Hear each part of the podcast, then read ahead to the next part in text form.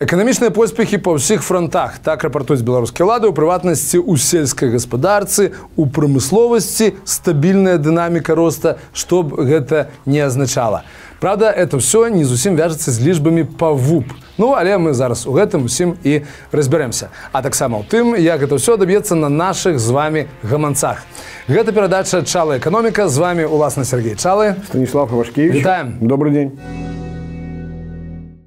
Ну на пачатку традыцыйнай весткі з палёў альбо фронтавыя зводкі эканамічныя і ў прыватнасці в плане замежнай запазычанасці нібыта сапраўды добрыя навіны Расія зноў і, і, і крэдыты дае і яшчэ і са старымі там нейкія паблажкі не? Да, совершенно верно. Ну, во-первых, наконец выделяется кредит, пускай в российских рублях, но, э, значит, на импортозамещение, причем поскольку сумма в рублях, да, значит, получилось даже больше, чем полтора миллиарда долларов, которые ожидалось на это импортозамещение.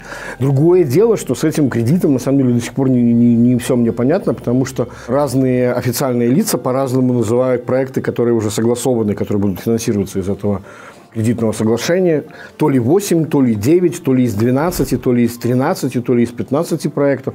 Ну и, наконец, э, еще одна новость, про которую радостно отрапортовали э, наши власти, это то, что ратифицировано э, Российской Госдумой соглашение и протокол значит, между правительствами Российской Федерации и Беларуси об изменении, так называется, условия кредитов. С одной стороны, речь идет о том, что платежи, которые должны были состояться с марта 22 то бишь мы их, судя по всему, и так не платили, да, с марта 22 по апрель 23 вот весь этот год, это примерно э, миллиард и 400 миллионов значит, долларов, они переносятся на период с 28 по 33 год.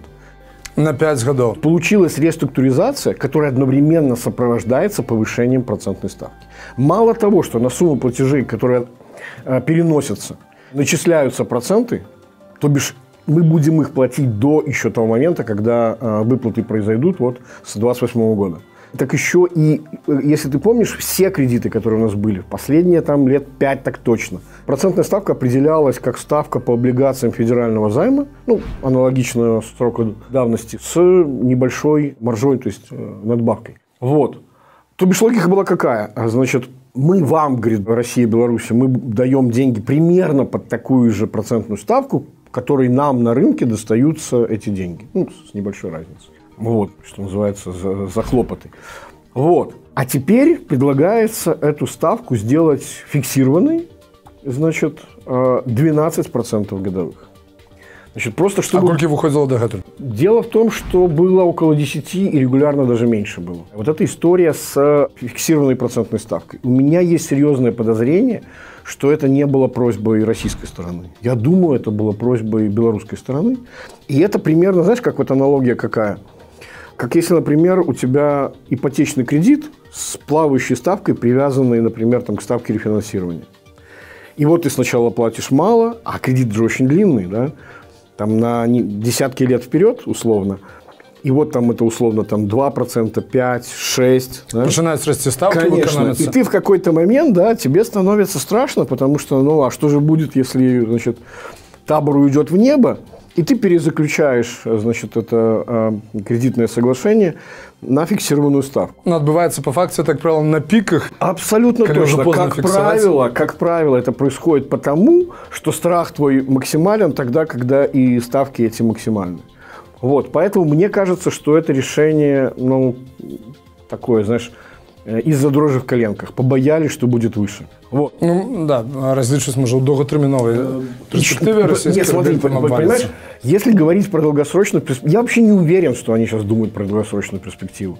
Потому что с точки зрения пятилетней перспективы рассчитывать что вот этот пик доходности, ну, там, 10-12, да, он продлится 5 лет, но мне крайне маловероятно э, кажется такой сценарий. Просто по той простой причине, что, окей, да, во всем мире инфляция сейчас на пике, но при этом все говорят о том, что она будет снижаться. Поэтому, конечно, это решение вот принятое с точки зрения вот прямо сейчас. То есть мы как бы, знаешь, то, что называется кэнкикинг, да, вот у нас была задача этих полтора миллиарда, там, 1,4, не платить в течение этого года. Ну, давайте мы договоримся, что мы это перекинем куда-то, а все эти 5 лет мы будем платить только процентную ставку на эту сумму, на 1,4 по, э, по ставке 12. Ну, про 5 год умовы будут значно горше, чем Конечно. Что это означает? Это говорит о том, что ситуация была настолько отчаянная, что согласились вот на ну, такой вот грабительский уровень процентной ставки. Добре, але ми е, були перейшли на вот эту э, нараду, где э, Лукашенко рассказывает, все так супер, як еще супер мало коли бывало. Да, большая у него речь была, где очень много было похвальбы, среди прочего. Это, конечно, небывалый урожай. 10,5 миллионов тонн зерна, больше, говорит, на полтора миллиона прошлогоднего уровня. Значит, опять же, здесь всегда есть лукавая цифра. Почему? Потому что они туда включают рапс которые они тоже называют зерновыми, и там почти миллион тонн только одного этого рапса. Больше того, Лукашенко же говорит еще какую интересную вещь. Вот смотри, в истории произвели хлебов зерна больше тонны на каждого человека. Ну, еще раз, как я уже говорил, зерна на самом деле меньше. Этот успех, которого, я уверен, не достигли даже крупнейшие государства нашей планеты. Ну, это очевидная просто ерунда, потому что, ну, достаточно посмотреть на США. Производство зерна порядка 450 миллионов тонн, население 330, там где-то так, угу. миллионов. Ну, але прынамсі па э, там харчовай бяспецы мы напэўна ж на першым на да, першых это же, это же его вот эта э, вечная история. Он же все время пугает мир голодом. Значит да сколько там это все э, происходит. Что значит мы стоим в шаге от глобальной продовольственной катастрофы. Вот и так далее. Зато, говорит он, Беларусь опередила в прошлом году страны СНГ в глобальном рейтинге продовольственной безопасности в состоянии сама себя накормить и не только себя. Атрымца кажа Лукашенко, вот никто не может себя накормить, а мы можем. Да. И не только себя. Я на самом деле полез в этот глобальный индекс продовольственной безопасности. И что я тебе скажу? Этот индекс в действительности, он состоит из четырех субиндексов. Это... Харчовой беспеки. Да-да-да, совершенно угу. верно. Это доступность по цене, это доступность по как бы физическая доступность, ну, сколько этого на полках – это качество и безопасность того, что значит, тебе доступно. Ну, сам речь, вучить, что у нас как бы, повинно быть нормально, вельми не дрянно с усими этими параметрами. Нет? Так вот, анекдот заключается в том, что из тех, тех стран, которых я сравнивал, значит, в Европе ниже нас только Сербия и Украина. Значит, больше того, по показателю доступности по цене, affordability, мы стоим на предпоследнем месте с конца. Это сорт каких? Э, это 26 стран Европы, ну, включая Россию, туда входит. Россия выше нас по всем этим показателям. Но самое страшное – это то, что по параметру quality and safety мы находимся из этих 26 стран на последнем месте.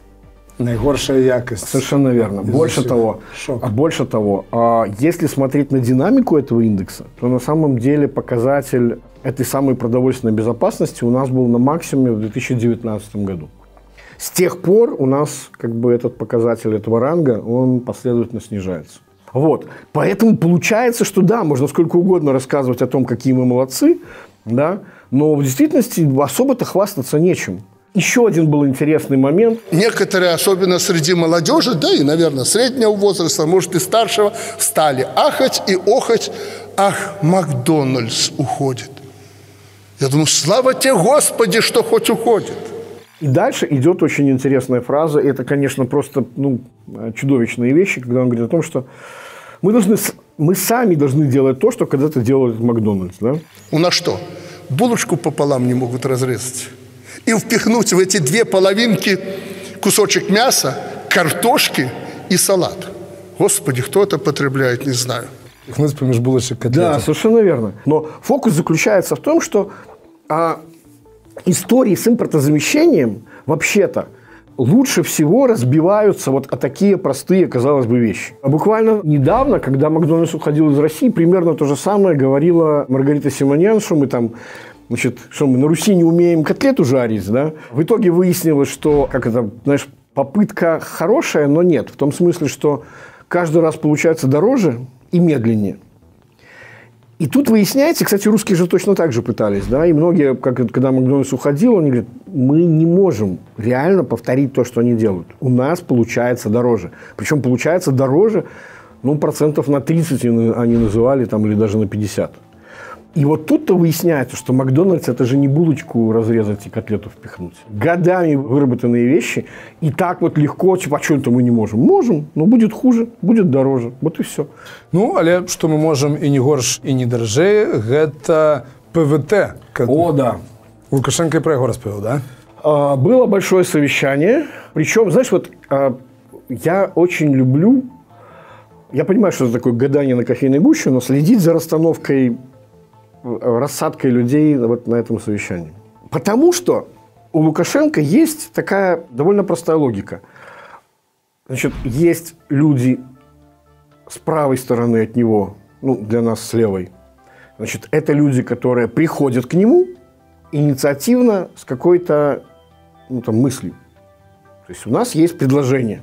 А по левую руку от него сидит так называемая условно президентская сторона. Чаще всего это, например, если вопрос экономический, то это, например, будет либо э, глава администрации, либо э, вице-премьер Снабков, либо это будет помощник по экономике Бельский.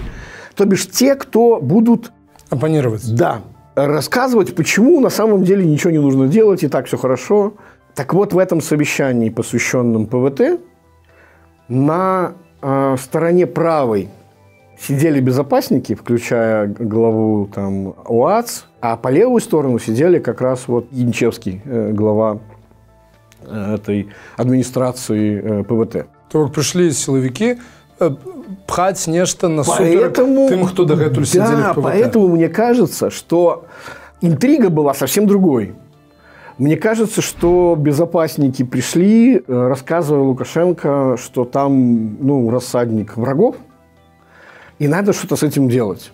И поэтому практически весь разговор про ПВТ – это был разговор о том, а давайте заключим большое водное перемирие, да, там, как у Киплинга там, значит, в книге «Джунглей». То есть вы мне пообещаете, что вы больше не будете значит, э, бунтовать, как было э, в 2020 году, мятежи устраивать. Там, значит, а мы вас за это, типа, как бы, э, ну, что мы за это? Позволим вам дальше существовать. Как же, это же бренд, это же то все. И там, среди прочего, была такая интересная штука, когда он сказал о том, что я, говорит, не думал о том, что такие результаты будет показывать ПВТ. Я не ожидал. За три квартала, за 9 месяцев этого года, вот я данные взял, экспорт парка приблизился к 2 миллиардам долларов. Я этого не ожидал. Я думал, вы уже там разбежались э, по закоулкам планеты. Значит, э, дело в том, что я полез посмотреть, что было в прошлом году. В прошлом году за 9 месяцев прошлого года э, было больше, чем 2,3 миллиарда долларов. То есть сейчас это минус минимум 15%. На самом деле даже больше, потому что там больше 2,3, а тут меньше 2. То есть, несмотря на все разговоры, что там появляются новые резиденты, в действительности мы видим, как на самом деле убегают оттуда компаний. Этот отток, он, в общем, на самом деле э, неизбежен, особенно с учетом того, что, ну а что может пообещать э, Лукашенко им, да, что мы вас э, больше трогать не будем, Покуль. да, потому что мы же видим, логика такова, что э, маховик репрессий ну, не останавливается. И врагов приходится искать где угодно. И, и то, что это пока заповедник, в котором их снова на некоторое время договорились ну, не искать, это не гарантирует, что так будет дальше. Ну, до речі, на гэтай веселой ноце маглі б і закончыць калі мне асноўнае пра што мы говорили это стабільная дынаміка роста прамысловасці вот уласна на як это все адбіваецца ў выніку і рост эканомікі так что такое стабільная дынаміка роста прамысловасці Ну, дело в том, что промышленность по-прежнему находится в минусе, там более 5%, там почти 6% год к году она Так. в минусе. это расійскі новояз отрицательное всплытие Типа того, да-да-да. Другое дело, что да, последние два месяца она как бы, ну, что называется, там, значит, месяц к месяцу да, павялічваецца. да, да, да, да, там либо небольшой рост, причем, боже, там два десятых про- процентных пункта. І, да рэчы, вот это, тут, тут і бачна, што наколькі вот это, паме- чаго вартае вот это памесячнае паляпшэнне са жніўня летняга адпачынкавага месяца на верасень в 0,2, што ў нас ВУП упал на мінус 4,7. Да. І тут пачынаюць хадзіць значыць як кажа арестович злыя языкі пачынаюць штосьці казаць нібыта пра друг грошай але ш- штосьці На там самом, не ясна на самом деле многие сейчас э, комментаторы обратили внимание на э, малообъяснимый феномен, а именно том, что есть такая статистика, сам Нацбанк ее печатает, так называемый обзор Национального банка, где виден его баланс. То есть, э, кому он должен, э, кто должен ему. И там по, а, за октябрь, то бишь данные на начало ноября, видно, что обязательства государственных органов перед Нацбанком выросли на более чем миллиард э, белорусских рублей. Значит, он позычил у Нацбанка. Как правило, это означает, что э, Нацбанк купил долговых инструментов у госорганов. Это третий такой случай в этом году. Последний раз так, такое было в июле, до этого такое было в апреле. Значит, тут же все сделали вывод, что, значит, что это такое. Да? Это, по сути, финансирование расходов бюджета путем эмиссионных денег. Но тут есть маленький нюанс. Дело в том, что я бы еще не делал такого вывода. Потому что последние два случая вот этого роста, в отличие от апреля, они одновременно сопровождались еще и ростом обязательства Нацбанка перед госорганами. Что означает, что на депозиты в Национальном банке были размещены средства, ну, например, Минфина, какие-то остатки. Причем, что интересно, в октябре размер депозита вырос на величину большую в два раза, чем вот покупка этих долговых инструментов э, государства. Поэтому мне кажется, что это пока еще все же не в чистом виде э, печатания денег. Получается, что Минфин размещает временно свободные средства на депозитах банковской системы. Местные органы власти, например, выпускают облигации – которые покупают банковская система за счет вот тех самых денег, которые там появились, и те средства, которые приходят в местные бюджеты, с помощью них уже происходит финансирование этих проектов. Казалось бы, можно же было прямо из центрального бюджета... Накрывать в региональное. Да. Разница заключается только в том, что это способ перенести из этого года расходы, которые действительно осуществляются здесь, которые отразятся только тогда, когда срок будет погашение этих да, облигаций. Погашение облигаций наступит. Вот. Апрельский выпуск такого рода и приобретение Нацбанком долговых инструментов, в действительности, да, он был в чистом виде эмиссии. Июль и октябрь – это больше, скорее, вот эта финансовая инженерия. Mm. Значит, калі говорить про наши с вами гаманцы, то Зноў боку ёсць сапраўды добрыя навіны што это не ёсць друг грошай таму там моцных дэвальвацый інфляцыі покуль чакаць но это снова понимаешь это снова кенкикинг это перенос проблемы которая возникла бы сейчас на, на будущие годы примерно так же кстати как и случилось с э, внешним долгом. Так что и снаружи же примерно то же самое происходит. Mm. Отсрочили сложные э, вещи, когда нужно было бы деньги найти, мы их будем находить там, через 5 лет, но только нам им, они и будут стоить дороже, чем сейчас.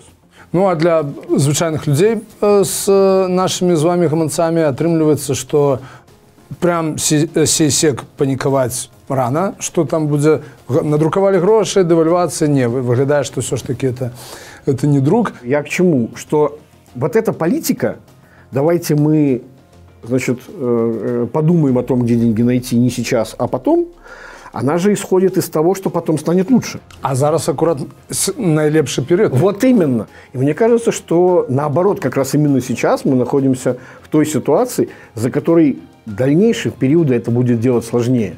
И поэтому эта политика нерациональна.